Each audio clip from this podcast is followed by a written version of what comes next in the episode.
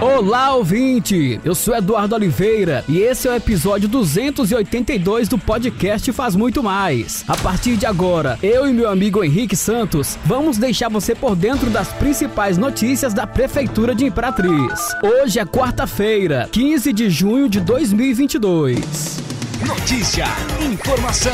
E vamos começar falando sobre segurança. O prefeito Assis Ramos protocolou na tarde da última terça-feira, junto à Câmara Municipal, projeto de lei que estabelece o reajuste do salário base da Guarda Municipal de Imperatriz. E na manhã desta quarta-feira, os vereadores aprovaram o projeto que prevê o salário inicial base de R$ 2.500, que será pago de forma retroativa ao mês de março. Na Lei Ordinária número 1694 de 2017, que dispõe sobre a criação, organização e a estrutura da GMI, em seu artigo 24, foi instituído que o salário inicial é de R$ 1.335,83. O artigo 3 do projeto de lei aprovado na manhã desta quarta-feira altera esse artigo 24 da Lei Ordinária número 1694 de 2017. Esse projeto de lei é uma promessa do prefeito Assis Ramos desde o início da das atividades da instituição. É importante lembrar que, em um primeiro momento, esse reajuste foi frustrado pela legislação federal, que vetou aumento de salários para quaisquer classes de servidores públicos devido à pandemia. Entretanto, superada essa dificuldade, imediatamente o prefeito Assis Ramos determinou que todo o corpo técnico da prefeitura desenvolvesse um projeto de lei, fazendo com que os patamares do salário base da GMI fosse elevado. Isso mesmo, Eduardo. Afinal, o objetivo da gestão é valorizar ainda mais o servidor. E esse é um cuidado que o prefeito Assis Ramos tem, principalmente com a Guarda Municipal, que foi uma inovação de sua gestão. E falando agora sobre cultura, a Fundação Cultural de Imperatriz divulgou edital de processo seletivo para concessão de novas vagas nos cursos do Conservatório Dramático e Musical da cidade. Entre os pré-requisitos básicos para participar da seleção, os interessados devem estar matriculados ou serem egressos da educação básica, possuir, no ato da matrícula, a idade completa de acordo com o requisito do curso e apresentar todos os documentos pessoais originais com cópia.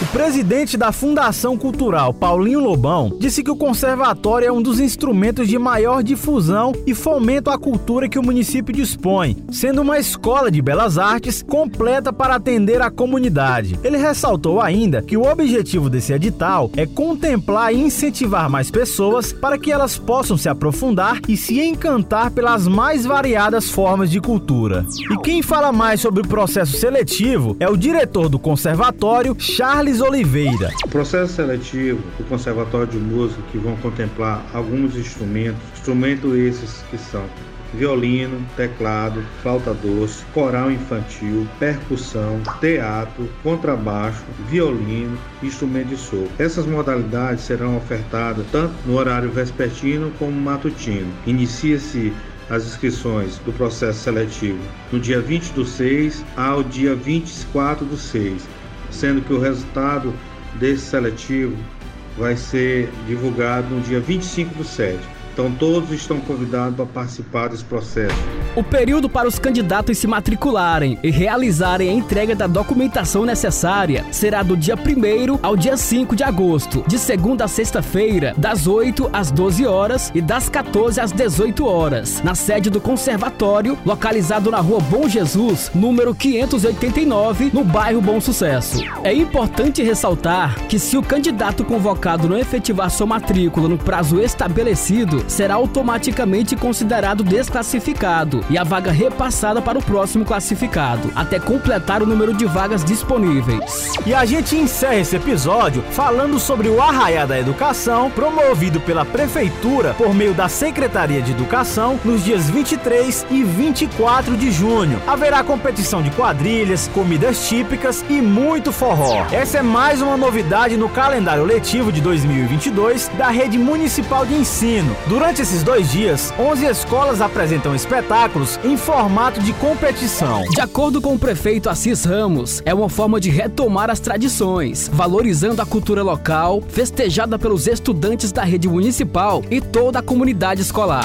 O evento ocorrerá no Centro Esportivo Benedita, no bairro São José, ao lado da Escola Darcy Ribeiro, a partir das 19 horas. Acompanhe a festança mais uma edição da Feira Cidadã, que abriu espaço para a comunidade da região comercializar as deliciosas comidas típicas. Tivemos a ideia e firmamos parceria com a SEDEC e Fundação Cultural para garantir um evento bonito, conforme a localidade merece. Aguardamos um grande público para esse evento, que será um sucesso, destacou o secretário de Educação, José Antônio Pereira.